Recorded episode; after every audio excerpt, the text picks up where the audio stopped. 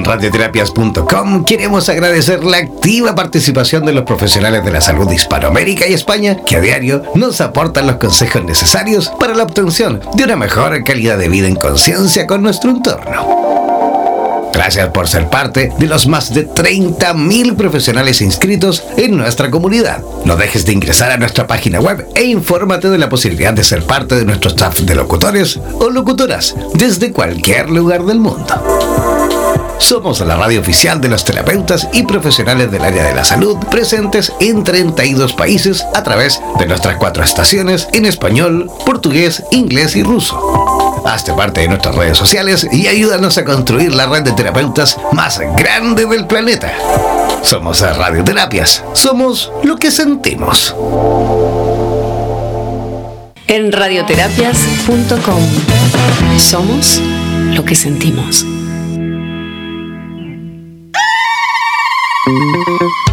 Descargar gratis la aplicación de radioterapias en Google Play y disfruta de nuestra programación continua las 24 horas del día y los 7 días de la semana. En radioterapias.com somos lo que sentimos. En radioterapias.com somos lo que sentimos.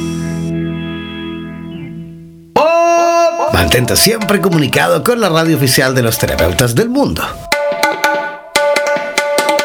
Síguenos en nuestro fanpage en Facebook, así como también en Instagram, buscándonos como Radioterapias. Además, podrás comunicarte en directo con nosotros a través de nuestro WhatsApp, el más 569-7242-7060, más 569-7242-7060. No olvides que en radioterapias.com somos lo que sentimos.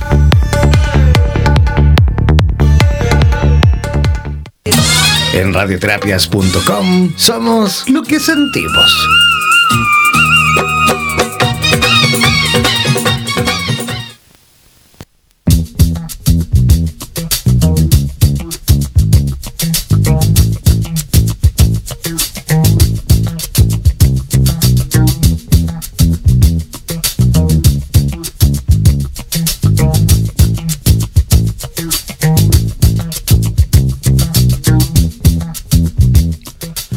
¿Cómo están? Muy buenas noches. Comenzando y arrancando en vivo y en directo nuestro programa del día de hoy, programa especial. Sí, especial porque estamos celebrando ya el Día Internacional de las Enfermeras y los Enfermeros. Día Internacional muy especial por lo demás porque es un día sin duda histórico desde hace ya más de 100 años que no se celebraba, digamos, el Día Internacional de la Enfermería en pandemia, ¿no? Así que sin duda que es un día especial, sin duda que es un día histórico y voy a tener la suerte del día de hoy de realizar este programa en compañía de cuatro mujeres, de cuatro profesionales, de cuatro enfermeras, de cuatro protagonistas en este día. Cuatro almas, cuatro seres que por supuesto en algún aspecto eh, también dejan eh, la vida, entregan su vida cada día, por supuesto por ayudar eh, a la humanidad, por ayudar a, la sociedad, por aportar, por supuesto, también sus conocimientos en bien, en pro, por supuesto, de la salud de cada uno y cada una de cada uno de ustedes, por supuesto. Y voy a estar en compañía de Marisol Arias, de Marisol Abad, de Daniela Raffo y también de Yasmín Escobar. Así que voy a ir saludándolas poco a poco. Así que comenzamos y yo les voy a pedir también a ellas que se vayan presentando. Así que comenzamos. ¿Qué les parece por Marisol Arias? ¿Cómo estás Marisol? ¿Nos escuchas? Hola, ¿cómo están? Eh, yo soy Marisol Arias. Ajá. Sí, mira, soy enfermera, eh, soy docente de la Universidad de San Sebastián y soy participante de un grupo de enfermeras docentes voluntarias en paciente crítico. Soy, soy especialista en cuidado paciente crítico y ahora estamos participando en este voluntariado de docencia. Perfecto, seguimos entonces, tenemos también a Marisol Abad. ¿Cómo está Marisol? Hola Jan, hola a todas, hola a todos, feliz día. Muy feliz día para todos. En estos tiempos de pandemia. Mira, yo eh, soy enfermera dedicada a partir con pediatría, después me dediqué a unidad de paciente crítico, y me he dedicado a docencia Y a lo largo del tiempo la vida me ha llevado a lo que es el cuidado del alma. Hoy estoy dedicada a las terapias complementarias, eh, incorporando lo que es la enfermería holística. Pertenezco a la agrupación de enfermería holística y a la Fundación Latinoamericana de Cuidado Humanizado. Fantástico. Seguimos entonces. También presentamos a Daniela Rafo. Daniela, ¿nos escuchas? Uy, la Daniela tiene que sacar el, el, desmutear el micrófono, Daniela. Ahora sí. A ver si, a ver si vuelve Daniela. ¿Está teniendo ahí algún problemita con el micrófono? Daniela, ¿ahora? Aquí estoy. Ahora sí, ahora sí te escuchamos. Volviste, adelante. Hola, mi nombre es Daniela Raffo, también soy enfermera. Eh, me he dedicado últimamente a todo lo que es la gestión, la administración eh, y la parte legal de la enfermería. Me dedico también en estos momentos a la docencia, soy docente en la Universidad Pedro Valdivia eh, y hago otras cosas más por ahí dentro de lo que ya estuvimos conversando en alguna oportunidad anterior. Feliz día a todos las, los colegas y los colegos que están eh, escuchando y que también están trabajando arduamente en, el, en la pandemia que nos tiene complicados en estos momentos. Así es, y también saludamos a Yamín Escobar. ¿Cómo está Yamín? Hola, buenas noches a todos. Primero, muy feliz día a todas las colegas. Yo también soy enfermera, estoy bueno, tengo experiencia en la parte privada, en la parte pública, en urgencia y paciente crítico, en eso me especialicé, pero hoy estoy más dedicada a la atención domiciliaria, eh, veo pacientes de cuidados paliativos y también estoy dedicada a las terapias complementarias con auriculoterapia, reflexología y también muy ligada a la parte de paliativo, a la humanización de los cuidados al final de la vida. En eso estoy dedicada hoy.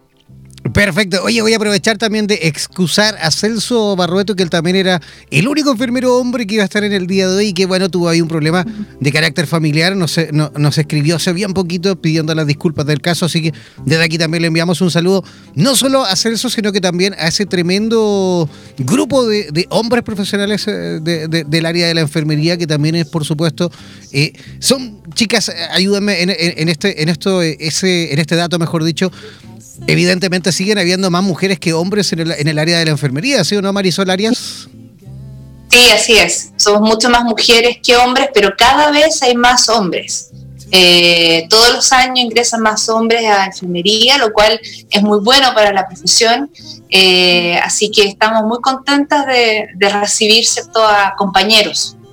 Además que ustedes, eh, entre esa tremenda cantidad de, digamos, de, de trabajo, de, de, digamos, de, de labores que realizan en el día a día como enfermeras, también a veces tienen que realizar tareas que son, digamos, eh, eh, de, de, levantamiento de pacientes, de, de, movilización de pacientes que muchas veces, a ver, sí, yo, eh, sabemos que ustedes tienen cientos de años como mujeres realizando esas, digamos, tareas, pero yo creo que la, la, la incorporación de hombres también facilitan y ayudan también en ese tipo de tareas, ¿no? O sea, ayuda muchísimo en ese tipo de tareas, pero también ayuda a, a, a hacer más diverso el grupo. Eh, básicamente, muchas mujeres juntas eh, también genera sus conflictos. Entonces, los hombres vienen a presentar algo muy importante. Eh, como todo, es un equilibrio, ¿cierto? Hombres y mujeres aportamos cosas distintas y eso es muy bueno en un equipo de trabajo. Así que bienvenidos sean los hombres a esta profesión que ha sido femenina por siempre, pero obviamente que cada vez vamos a tener más, más hombres y eso es muy bueno. De hecho, yo comencé, digamos, la introducción del programa comentando que el día de hoy es un aniversario, por supuesto, especial, es un aniversario histórico. ¿Por qué? Porque, a ver, eh, estamos enfrentando una pandemia, esta pandemia que, que ya afecta a, un millón, a 1,3 millones de personas en el mundo. 180 países ya presentan el virus y hay más de 70 mil personas que han, por supuesto, perdido la vida. Es una pandemia sin duda que, que no solo ha venido, por supuesto, a, reflejar un montón de falencias desde el punto de vista, digamos, eh, sanitario a nivel global, sino que muchas veces también a lo mejor esta pandemia ha ayudado muchísimo más a poder visibilizar el trabajo de ustedes, los enfermeros, a nivel global. ¿Qué piensa Daniela Raffo al respecto? Mira, yo creo que eh, efectivamente nuestra labor ha sido siempre como de hormiga, nunca hemos como hecho los carteles o salido en la tele, ¿no es cierto? Porque no es nuestra, no es nuestro centro, nuestro centro es ayudar a las personas desde, desde lo que hacemos.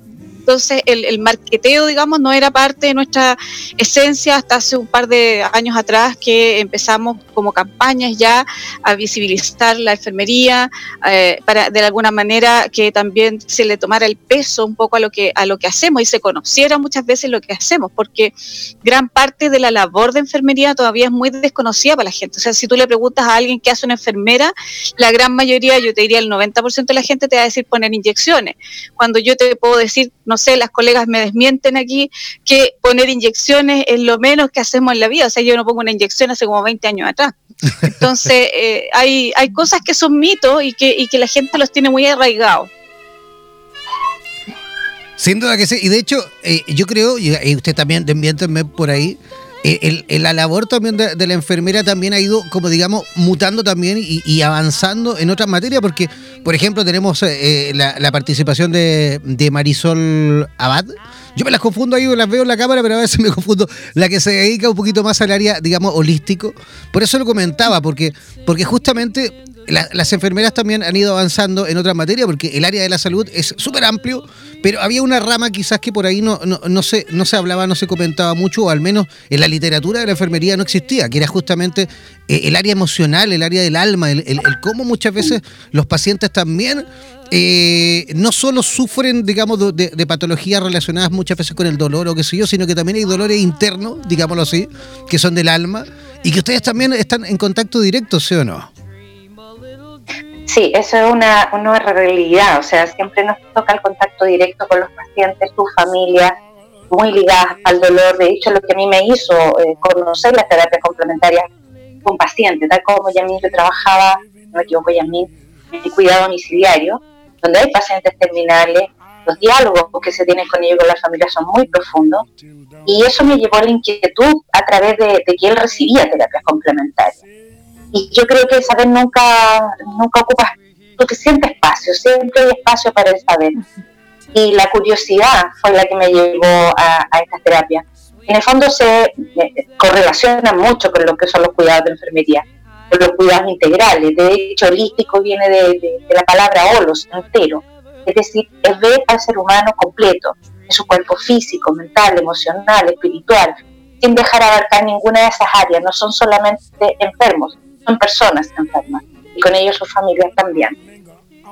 De hecho, todo eso eh, eh, ha, servido también para, para que se reabran, o mejor dicho, para que también surjan nuevas entidades. Existe, eh, esta, no sé si ustedes conocen el movimiento Nursing Now. Ah, es un movimiento. Nursing, nursing Now. Nursing sí. Now, que justamente es un movimiento nursing a, a nivel internacional que, que, lo dirige Mary Walking, que ella como presidenta justamente comentaba que se, o mejor dicho, ella fue la que, mm, digamos, propuso a, las autoridades a nivel internacional y por supuesto a la Organización Mundial de la Salud que se realizara esta, esta especie como de informe de la situación de la enfermería en el mundo este 2020 con todo lo que está pasando también justamente a raíz de, de la pandemia y por supuesto para ayudar a reflejar esa cantidad de necesidades, porque si hay algo que también por supuesto ha salido a la luz con esta pandemia, son las inmensas necesidades que existen de, desde el punto de vista de, insumos, de protección, de beneficios. Y, de muchísimas, eh, digamos, eh, precariedades que podemos ver en el ámbito de la enfermería en países que muchas veces son, por supuesto, eh, eh muchísimo más pobres, ¿no? Que a lo mejor que Chile. ¿Qué piensa Yasmina Escobar al respecto? Sí, mira, es súper importante lo que tú dices, porque nosotros estamos viendo en las noticias hoy en día la precariedad de otros servicios de salud, vemos el ejemplo de Ecuador, situaciones okay. catastróficas, pero también si miramos un poco a nosotros, yo trabajé en la urgencia del Hospital San José un par de años, y bueno, ustedes saben que estos días fue bastante nombrada por el fallecimiento de un paciente porque decía que no tenía ventilador, el director dice que sí había ventilador, pero en fin, independiente de la de la forma en que haya habido, yo les puedo decir desde mi experiencia de trabajar como enfermera de una urgencia de un hospital público que efectivamente eh, faltan insumos, faltan manos, falta mucho. Y eso eh, yo la verdad no, no quiero eh, involucrarme en cuáles son los, responsables o cuáles son las causas, pero el hecho es que muchos colegas a nivel nacional en este momento tienen que estar trabajando con una mascarilla quirúrgica que dura un par de horas para una pandemia que lo que mínimo debieran tener es una N95. Entonces, la falta de insumo que se está viendo reflejada tanto a nivel mundial a nivel local es súper potente. Y yo veo eh, con mis colegas que aún están trabajando en el servicio de urgencia que la verdad es bastante precaria las condiciones en las que están trabajando y el temor que eso trae, porque además de ser enfermera uno es paciente, o sea, uno es familia, uno es mamá, uno es hija y uno llega a su casa también con el temor de acarrear algún microorganismo porque no nos dieron las condiciones de un elemento de protección personal eficiente. Y eso se está viendo hoy en día. Cuando yo estaba en servicios de urgencia, los meses de junio, julio, estaban de por sí agotados de pacientes. No, o sea, los pacientes tenían una espera muy larga porque era demasiada la demanda de pacientes. Imagínense ahora en pandemia, ¿cómo va a ser la situación?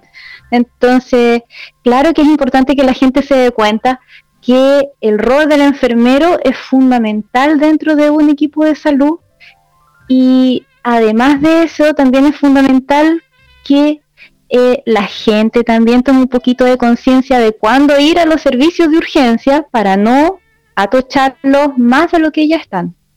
De hecho, ojalá que todo esto también sirva para que la gente justamente a lo mejor, eh, eh, digamos, eh, traslade esta situación que estamos viviendo en la actualidad a, situaciones, digamos, del año normal, ¿no? Cuando ya se acabe la pandemia, cuando volvamos a esa normalidad que todos esperamos también, a lo mejor justamente esta experiencia de hoy en día sirva para que el día de mañana la gente no vaya por cualquier cosa a, a, los, eh, digamos, unidades de, urgencia, ¿sí o no? Y ya a lo mejor sepa justamente que hay, hay, que priorizar, hay, hay momentos, hay situaciones que mejor tienen que acudir a lo mejor a, atención primaria de, urgencia, mejor ir a los consultorios ¿ah? y no atochar los sistemas, eh, digamos, de, urgencia, mejor dicho.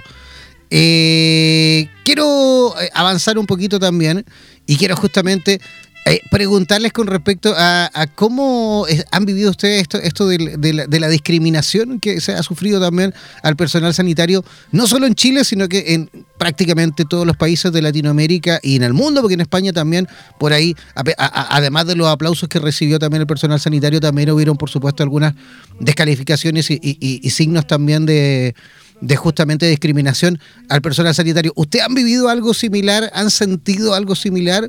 ¿O al menos han, han tenido la oportunidad de conocer a alguien que lo haya vivido? ¿No?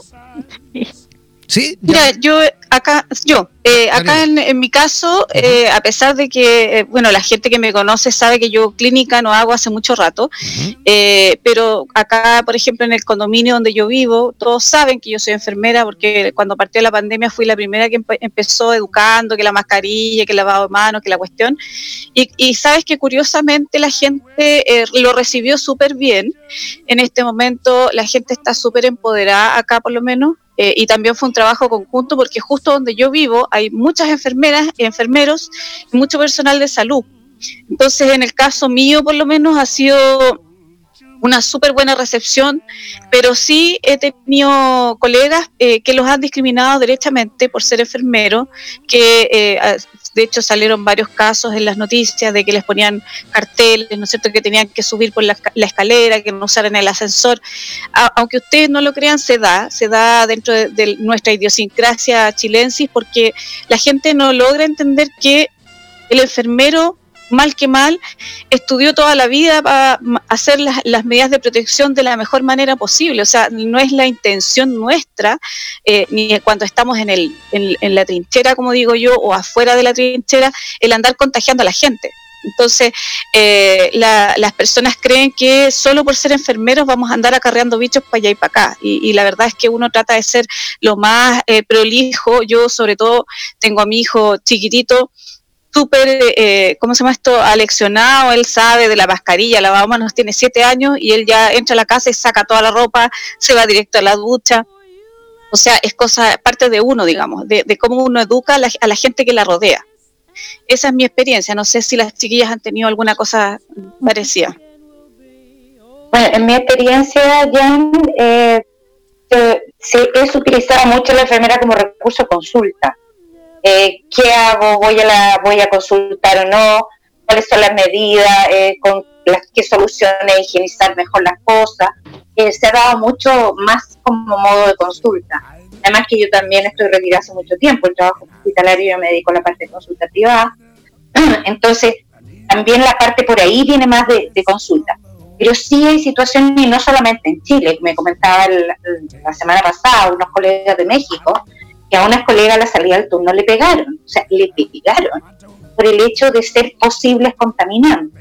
Entonces, eso habla un poco de la ignorancia, porque nosotros como enfermeras y enfermeros hemos trabajado toda la vida con pacientes contagiosos de diferentes cosas y sabemos cómo manejar la medida de, asepsia, antisepsia para poder lograr eh, un, buen cuidado de nosotros mismos, nuestras familias y la población.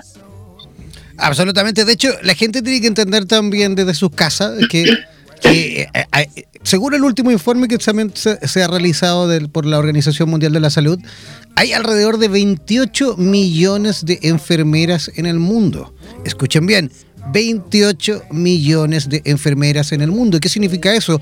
Que es más de la mitad de todo el personal sanitario. Es más de la mitad de todo el personal sanitario en un hospital y en todos los hospitales del mundo.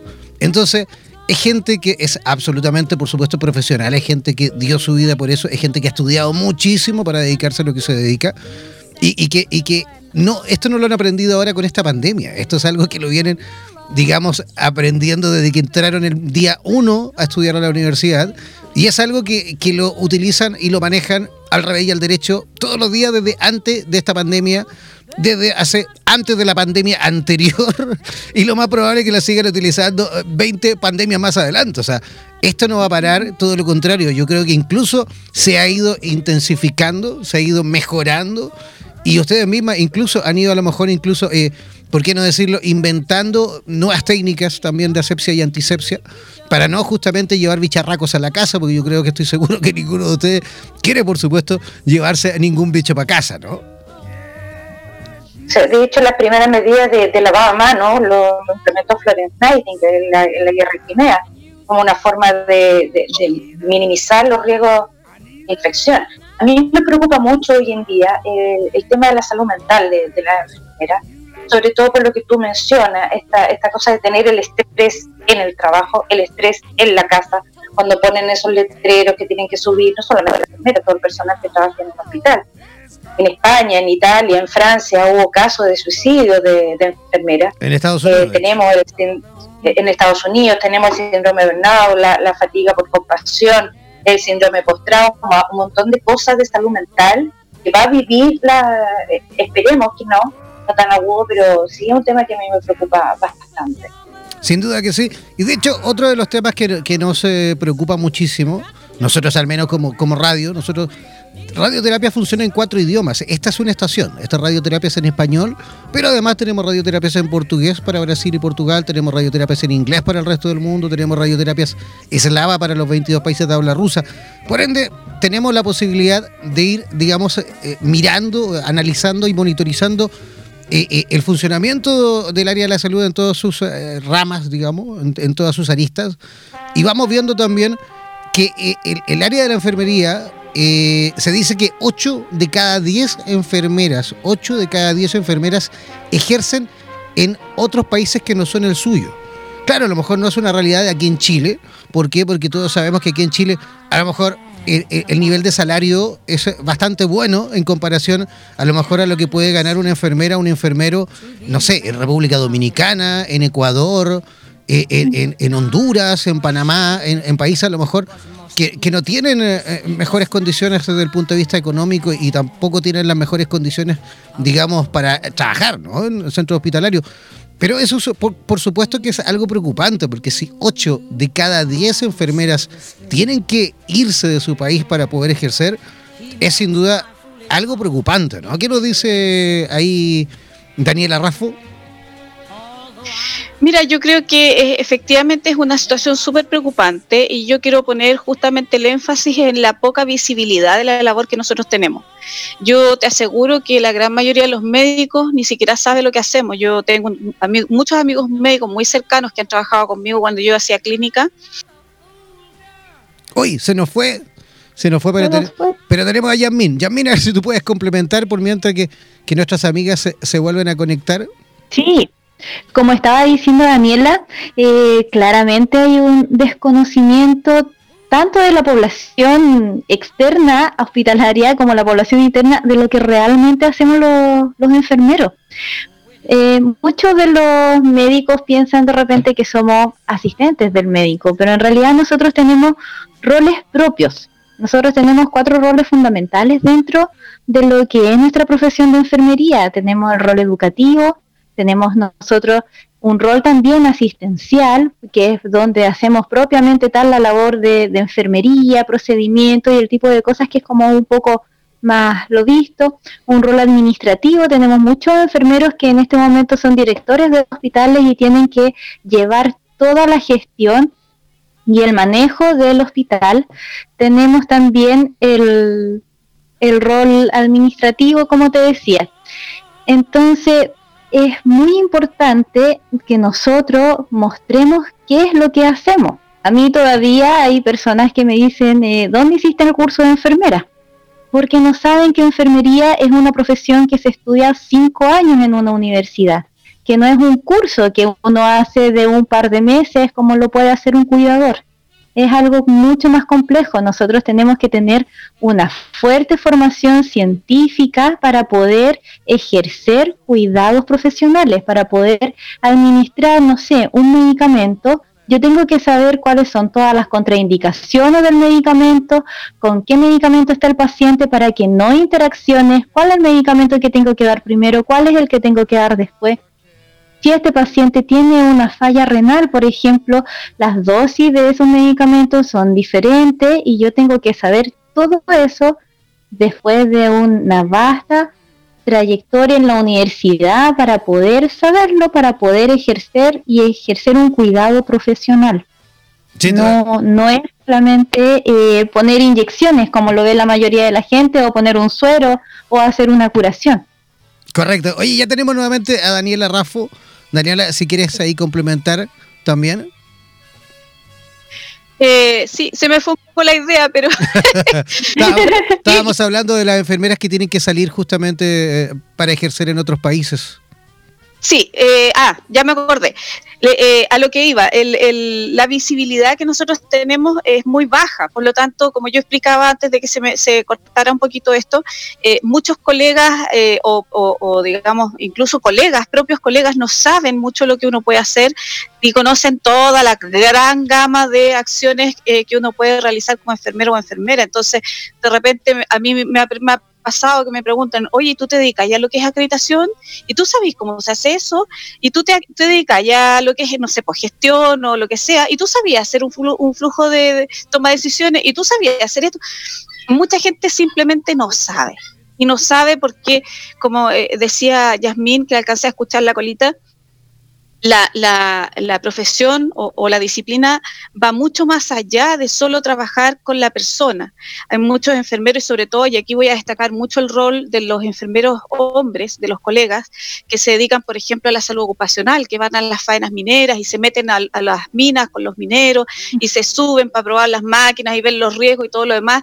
O sea, es una pega que no todo el mundo la hace o los que se van, por ejemplo, a, hacen turnos, y aquí hay hombres y mujeres, yo conozco colegas que trabajan en, en la ENAP, que hacen turnos en las petroleras, en Punta Arenas, por ejemplo. Entonces son cosas que de repente la gente no dimensiona que enfermeros hay en todos lados.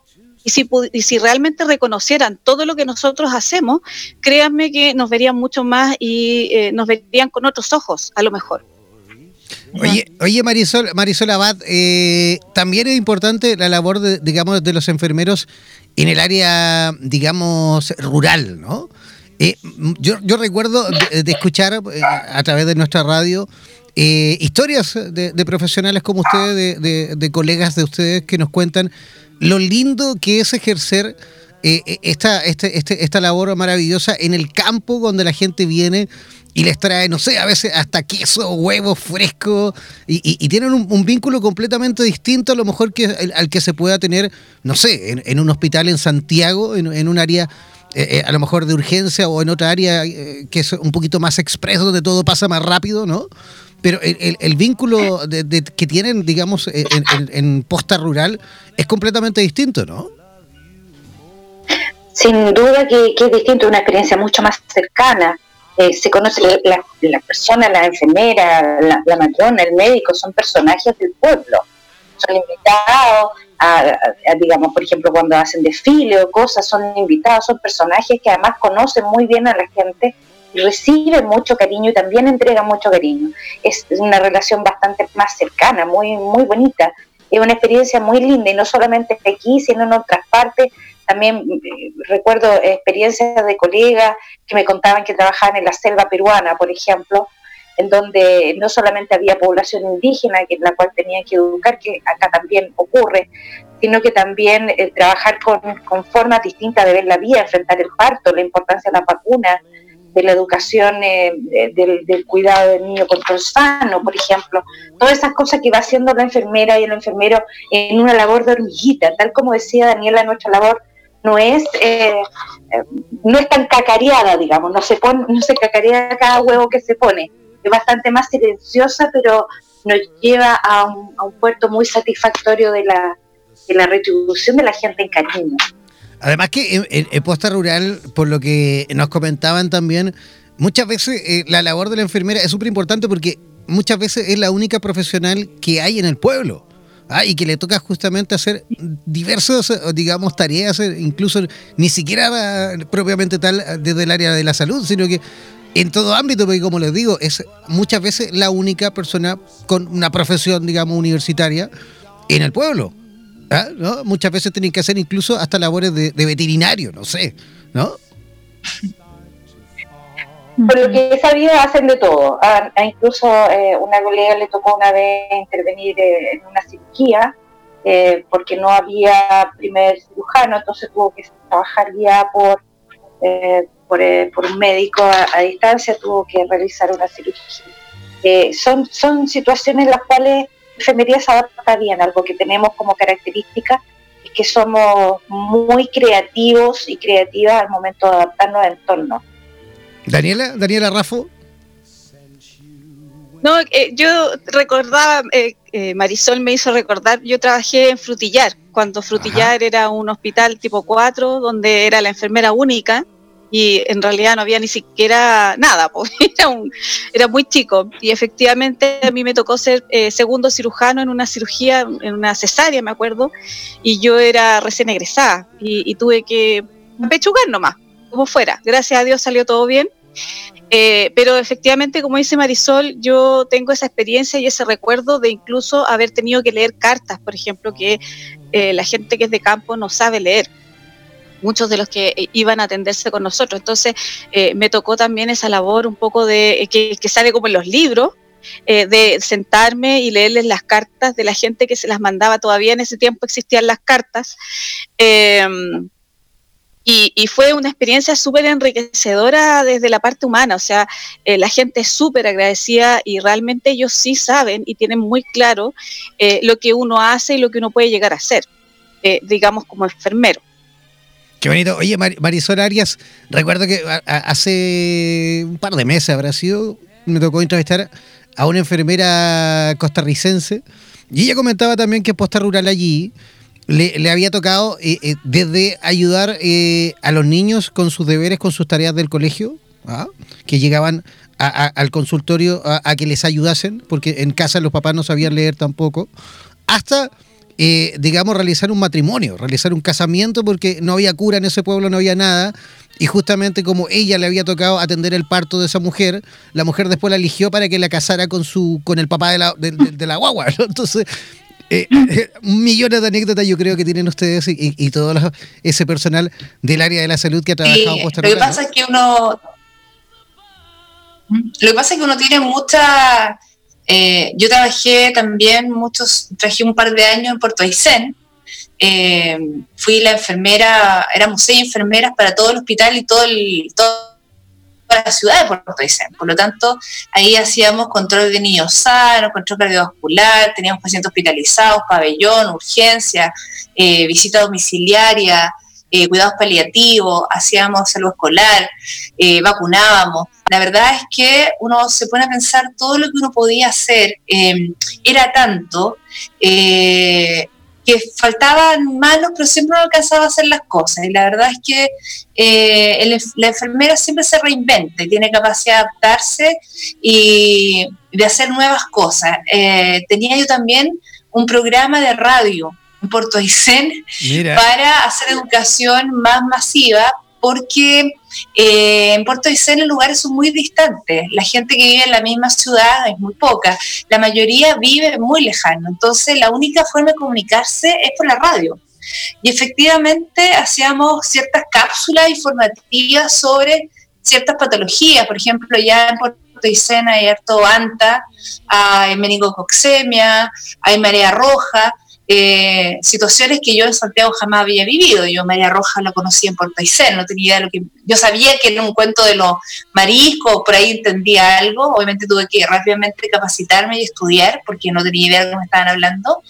Eh, y así, efectivamente, meterme a pabellón también. No fui segundo cirujano, fui anestesista porque la verdad es que tenía, era, era lo que había. Eh, traslados aéreos.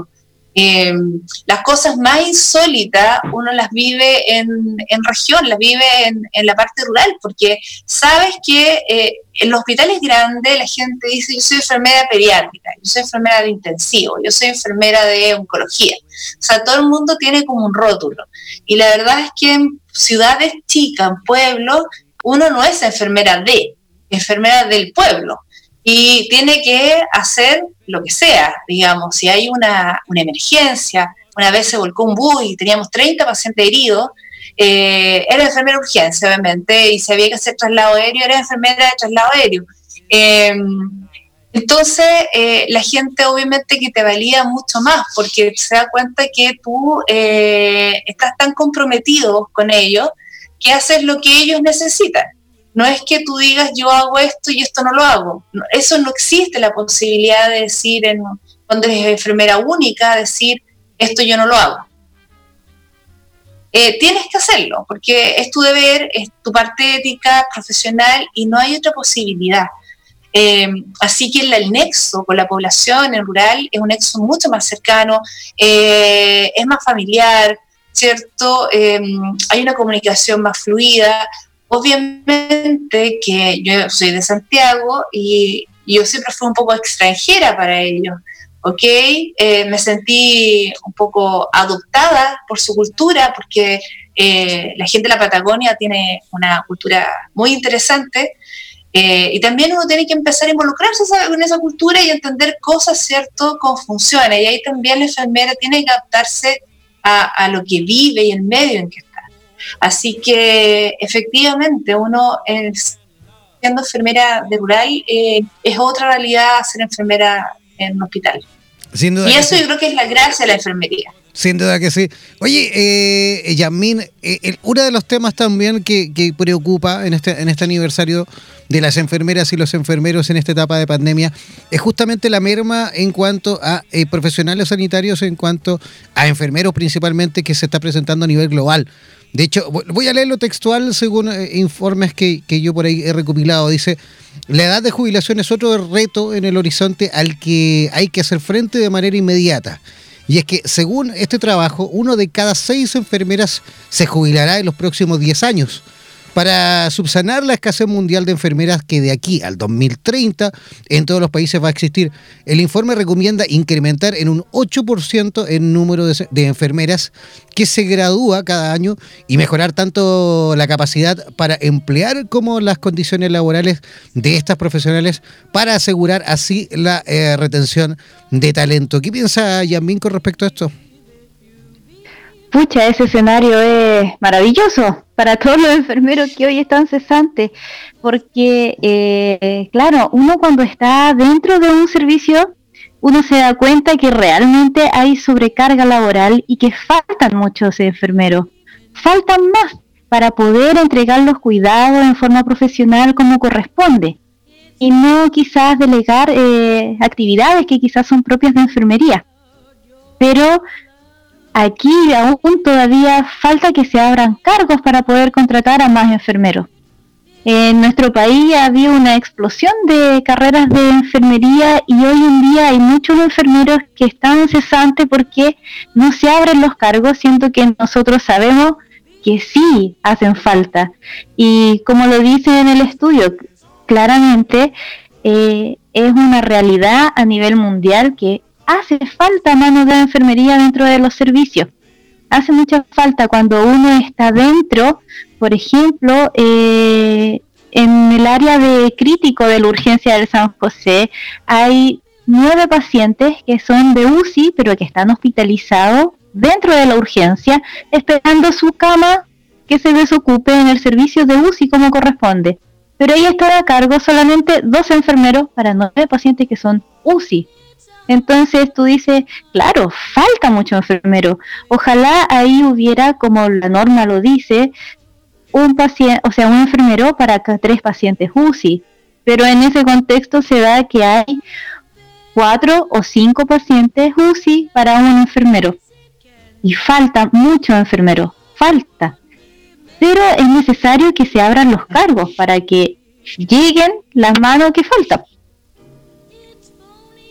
yo quiero complementar un poquito eso de que está hablando Yasmín, en relación que faltan enfermeros, efectivamente faltan en los servicios críticos, en la urgencia, pero a mí lo que me genera más controversia es que falta capacitación en los enfermeros, porque uno puede tener muchos enfermeros, ¿cierto? O sea, te faltan enfermeros y puedes tener enfermeros, pero eh, ese enfermero recién egresado, ¿cierto?, que está partiendo, necesita acompañamiento, necesita tutoría, necesita eh, que alguien, ¿cierto?, lo ayude en, en este transitar de un área básica a un área compleja.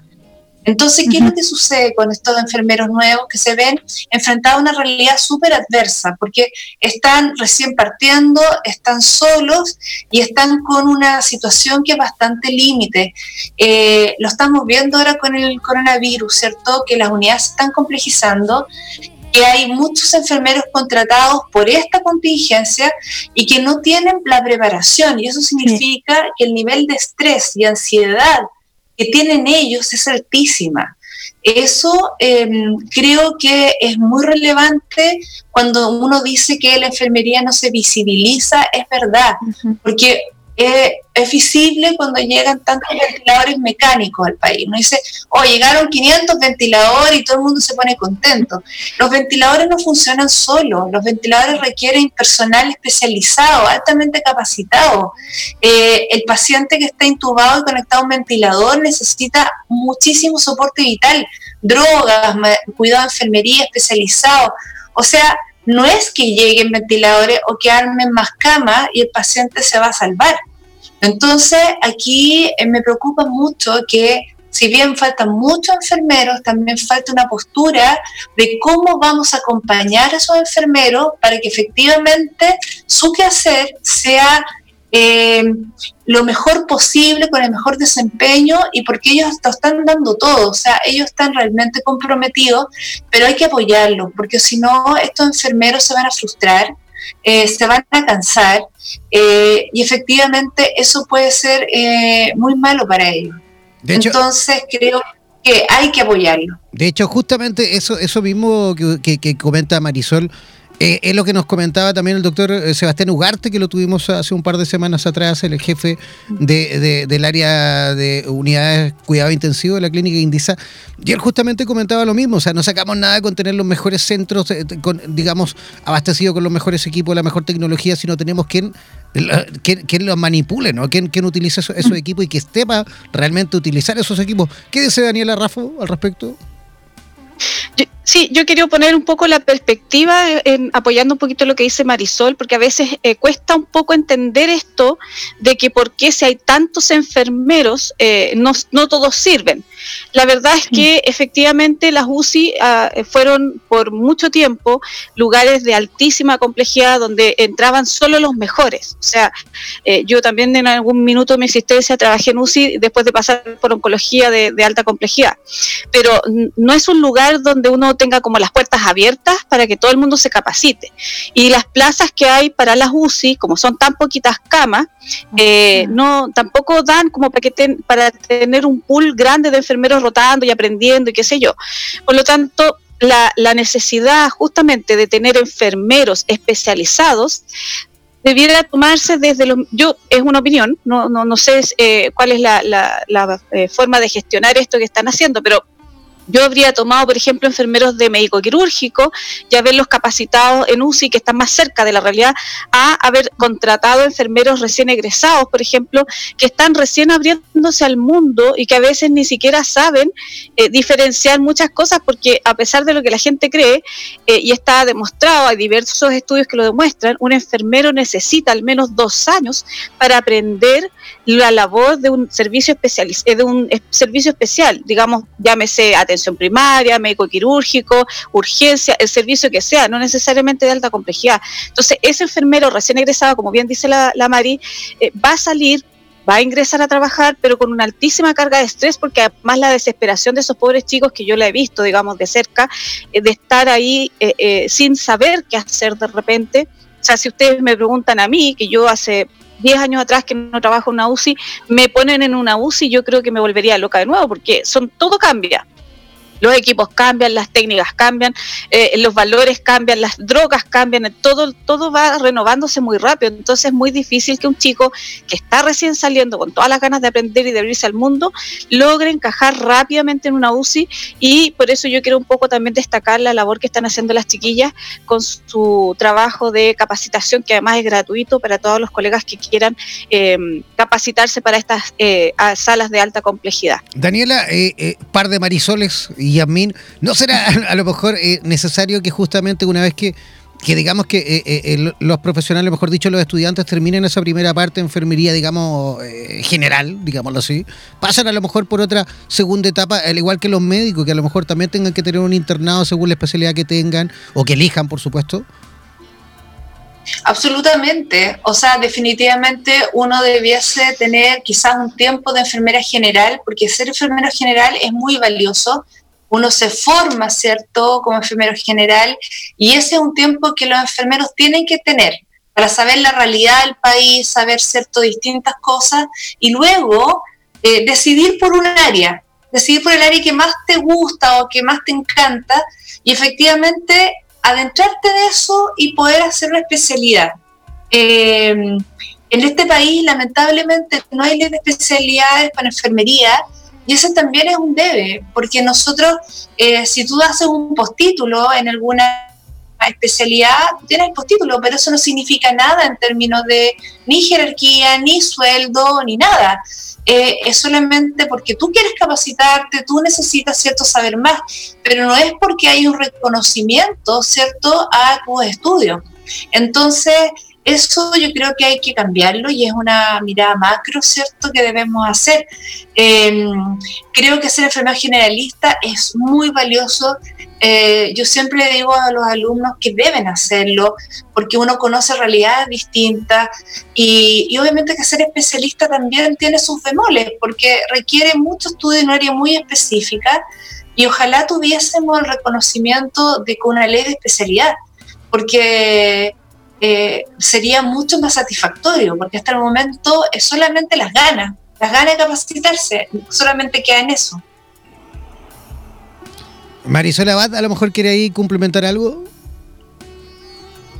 Eh, estoy muy de acuerdo con, la colega que hablaba. Eh, yo creo que extraño mucho la formación de internados rurales, que da una formación más comunitaria de, enfermería.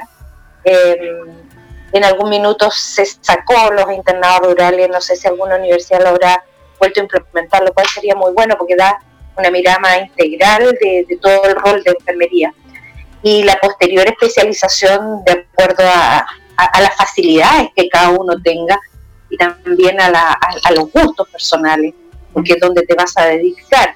Eh, veo a, muchos enfermeros jóvenes eh, egresados, frustrados, por no haber encontrado trabajo, porque la mayoría de estos trabajos te piden tiempo de experiencia. ¿Cómo consigo tiempo de experiencia si no consigo trabajo? Los, las necesidades están, las plazas no se abren. Yo creo que hoy en día la posibilidad de que se abran estas plazas de trabajo es una, gran oportunidad para visibilizar también la importancia del trabajo de, de enfermería. Y, de ahí de a poco, tal como dice la colega, hubiera sido lo ideal formar en, en área quirúrgica, en área de cuidado intensivo, a las personas que tenían más manejo y poner al personal nuevo o con menos experiencia a manejar pacientes menos críticos. Pero la necesidad ha hecho tomar muchas veces decisiones no las más adecuadas desde mi punto de vista, pero otra cosa es estar ahí en la pata de los caballos, los chiquillos, las están un nivel de estrés altísimo hoy en día, muy cansados, muy agotados, superados por el ritmo de turnos que tienen y también sin ninguna seguridad y, me sorprende a mí después de tantos años en el haber salido del hospital ver que las condiciones para enfermería se mantienen más o menos iguales. Eh, es, es, una triste realidad que nos llama a nosotros como, como, como enfermera y enfermeros a tomar cartas en el asunto y participar más activamente en políticas públicas. Yamin, ¿quieres eh, tú también agregar algo con respecto a este tema? Sí, eh, bueno, la verdad, escuchando a las colegas atentamente y estoy muy, muy de acuerdo en lo que dicen. Ojalá acá en este país hubiera eh, también, así como con los médicos, el tema de la especialización de enfermería, porque claramente no podemos nosotros eh, pretender que un enfermero de UCI después trabaje, por ejemplo, en APS o viceversa y tenga los conocimientos, porque uno cuando no hace algo se le va atrofiando el conocimiento. Por eso debiera haber especialidad.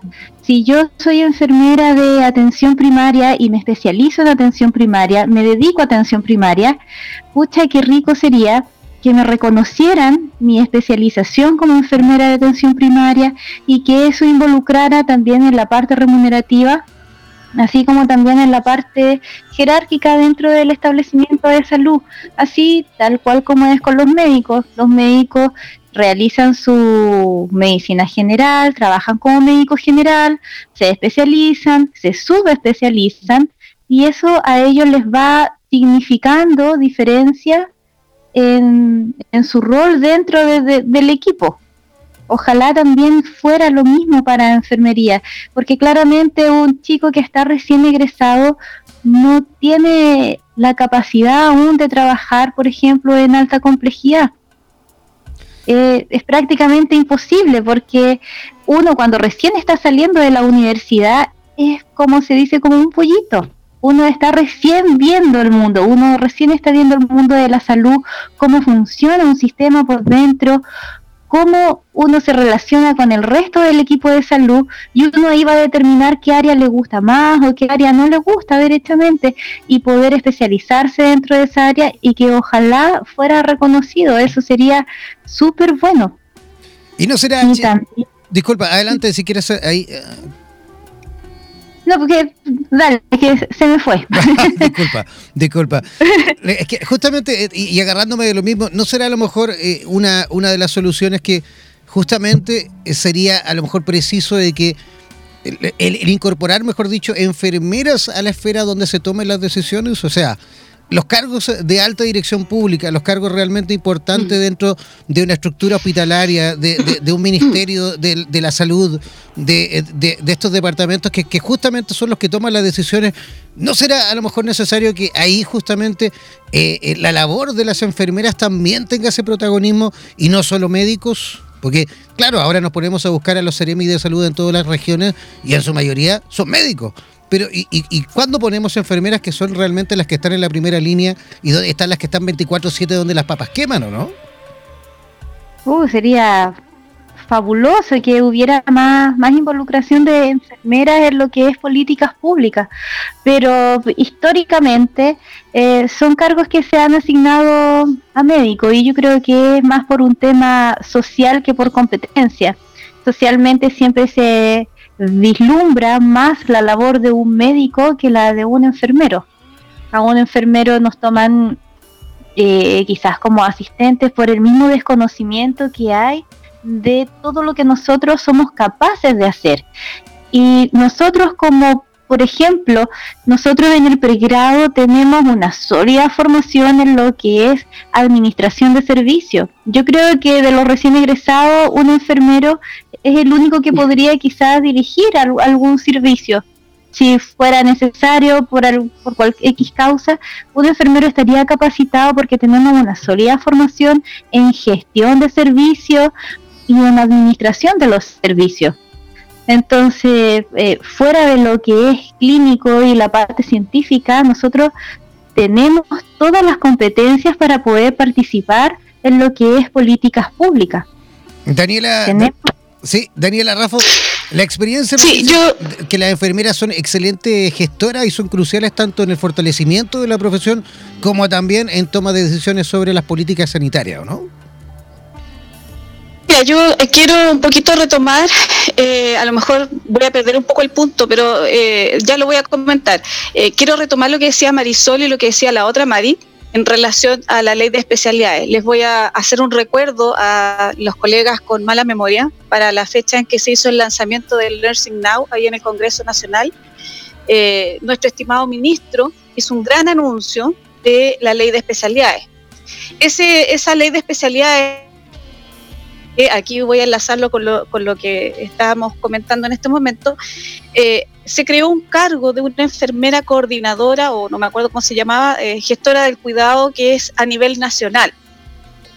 Esa colega eh, es la que está a cargo de todo lo que es, o sea, o participa más bien desconozco más allá porque no estoy ahí, digamos, pero debiera participar en todo lo que es la toma de decisiones a, nivel, digamos, de políticas públicas. Pero también quiero tomar un poco lo que dice Yasmín y, eh, esto ya es mi opinión personal. Eh, creo, sigo eh, con mi discurso un poco latero, pero la visibilidad que nosotros tenemos como componentes importantes a nivel de gestión o a nivel de políticas públicas, yo te puedo nombrar algunos enfermeros que han trabajado conmigo que son especialistas en políticas públicas y en derecho social, por ejemplo son enfermeros y no son tomados en cuenta porque son enfermeros. Porque la verdad es que como que a nadie le cabe en la cabeza que un enfermero pueda tener, por ejemplo, una especialidad o como, como las que tengo yo, digamos que son en gestión y, que casi soy un, híbrido entre un ingeniero y un enfermero y nadie entiende por qué.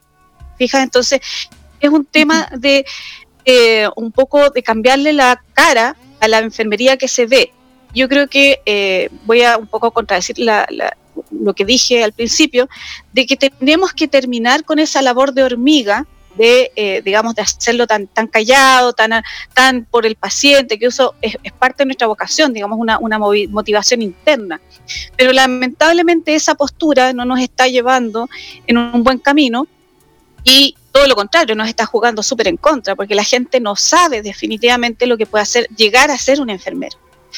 Yo te podría contar que eh, yo he hecho algunos trabajos para afuera, acá en Chile jamás se me ha pescado para alguna cosa de gestión, he asesorado varias empresas multinacionales en Perú, en Bolivia y en otros lados, y me llaman porque justamente soy enfermera, o sea, ese es mi plus. Las enfermeras tienen, eh, digamos, la, el, el, sello de ser ordenadas, de ser metódicas, porque está, es parte de nuestra formación a través del proceso enfermero donde nosotros ordenamos y organizamos nuestras acciones a través de un, de un método científico establecido y ordenado, eso nos hace excelentes organizadoras y gestoras.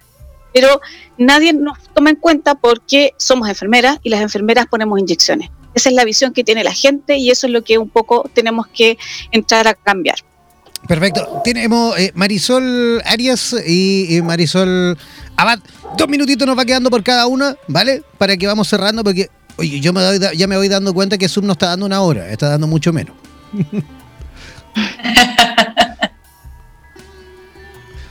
bueno, yo eh, solamente para cerrar, contarles que eh, nosotros, yo soy parte de un grupo de enfermeras que hacemos capacitación eh, a enfermeros eh, recién egresados o que no tienen formación formal o experiencia en paciente crítico y que están abordando la contingencia COVID en estos momentos. Ya lo hacemos con tres colegas más que son de la Universidad Mayor, la Universidad Finisterra y yo que soy de la Universidad de San Sebastián. es un grupo interuniversitario, voluntario, que capacitamos tanto presencial como por modalidad online, ¿ya? Em, y eso nos ha significado muchas gratificaciones en este momento eh, y también conocemos la realidad de los enfermeros que necesitan capacitación, necesitan compañía, em, porque definitivamente cuando ellos se sientan seguros y confiados van a tener mejor desempeño y eso va a ser bueno para todos, para la población, para los enfermeros y eh, en general para nuestra salud. Así que yo para despedirme quiero darle un feliz día a todos, a todos, sobre todo los enfermeros que están trabajando eh, en hospitales, ¿cierto? Ahí poniendo el hombro. Eh, de verdad, un feliz día. Creo que es muy significativo pasarlo en pandemia es efectivamente para lo cual eh, fuimos formados y estamos hechos para eh, trabajar en los momentos adversos. Así que eh, feliz día a todos, todos, nosotros. Gracias Marisol. Marisol Amado. Bueno, quería agradecerle a cada uno de ustedes por todo lo, el rico aporte que hemos tenido hoy día. felicitar y agradecer a Jan por esta invitación y a todos los colegas y colegas que están celebrando en este día. Yo creo que un llamado a la unidad de enfermería, a ser solidarias entre nosotros, a apoyarnos en este proceso de, educación, de acompañar a los colegas más, jóvenes que están iniciando y, también abrirnos a, lo que dice Daniela de empezar a cacarear un poco más los huevos que se ponen. un gran saludo a todos ustedes y muchísimas gracias por esta invitación. Maravilloso. Yadmin eh, Escobar. Bueno, ya muchas gracias por la invitación. Un agrado poder haber compartido este espacio con, tres colegas tan, tan buenas como las escuché. Eh, para finalizar, bueno, también unirme a lo que han dicho las, las colegas, que mucho apoyo, mucho ánimo, mucha luz a los colegas que están en este momento en la primera línea, sobre todo los colegas que están recién egresados y que se están enfrentando a algo tan tremendo como es este COVID-19. Ánimo, apoyo a ella y a los colegas que ya están con experiencia y que están con un colega recién egresado, que por favor recuerden cuando recién fueron egresados, los apoyen, los ayuden y los eduquen en todo lo que ellos quieran para que se puedan sentir seguros y de esa forma poder entregar cuidado a nuestros pacientes que son el foco de nuestra, de nuestra atención. Muchísimas gracias. Y también Daniela Rafa, si quiere también despedirse. Nada, yo te agradezco de nuevo la invitación. Para mí siempre es un agrado estar en este programa, eh, acompañándolos a ustedes y tratar de aportar eh, con a lo, mejor una mirada un poquito disruptiva de lo que es la enfermería y de lo que es la salud. Eh, pero nada, yo, lo paso fantástico y gracias a las colegas que nos acompañaron también fue rico ver a algunas que no había visto hace tiempo. Así que súper, nada, yo feliz día a todos los colegas, mucho ánimo y mucha fuerza para, para eh, el, digamos, el, desafío que tenemos en este momento que se nos viene bastante duro. Oye, yo por mi parte, encantado de tenerla aquí cada miércoles, de verdad. Yo feliz si tuviésemos la posibilidad cada miércoles de conversar de temas relacionados con la enfermería. Los lunes tenemos, bueno, a, perdón, a Pati Pizarro, que tiene un programa dedicado 100% a, digamos, terapias holísticas. El martes tenemos un programa dedicado a, la enfermería, perdón. Miércoles es un programa dedicado a la psicología, solo psicólogos. Y jueves tenemos también con terapia holística y los viernes tenemos con médicos, junta médica los días viernes. Así que ya saben, cada martes ustedes también pueden ser, por supuesto, protagonistas. Les dejo ahí la invitación para que vayan también proponiendo distintos temas para que vamos tratando cada semana. Así que yo ya desde ahora les dejo ahí la invitación para que participen cuando quieran, ¿vale? Ustedes me lo dicen, coordinamos por interno y yo feliz como una lombriz, más a gusto que un arbusto, como siempre, de tener la posibilidad de conversar con ustedes. Así que muchísimas gracias a cada uno de ustedes y por supuesto que tengan eh, lo que va quedando ahí de un feliz día de las enfermeras y los enfermeros desde aquí, de la radio oficial de los profesionales de la salud y terapeutas del mundo. Yo comienzo a despedirme. Muchísimas gracias a todos los que nos han escuchado a través de la señal de Radioterapias en Español. Yo aquí en tiempo real puedo ir monitorizando la cantidad de países que nos han escuchado. Agradezco a Chile, por supuesto, agradezco a Perú, Argentina, Uruguay, Colombia, Panamá, Costa Rica, que son los países que hoy nos han escuchado en tiempo real. No es necesario que se desconecten de nuestra sintonía. Recuerden que Radioterapia funciona las 24 horas del día y los 7 días de la semana, así que manténganse siempre conectados y también manténganse eh, comunicados con nosotros a través de nuestras redes sociales. Ingresa a nuestra fanpage en Facebook buscándonos como Radioterapias, así como también en Instagram y en Twitter. Comienzo a despedirme. Muchísimas gracias a cada uno de ustedes y nos reencontraremos mañana en este mismo horario. Chao, chao, pescado.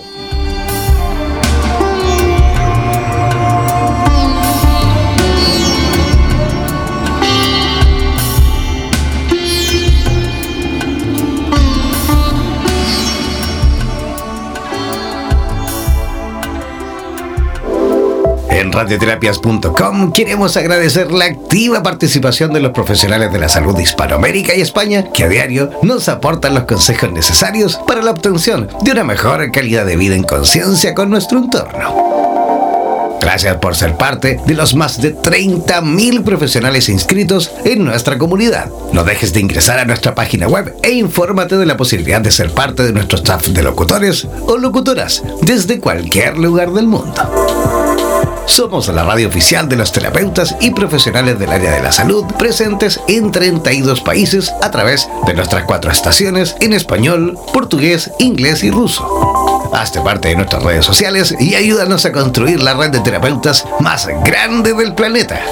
Somos Radioterapias. Somos lo que sentimos.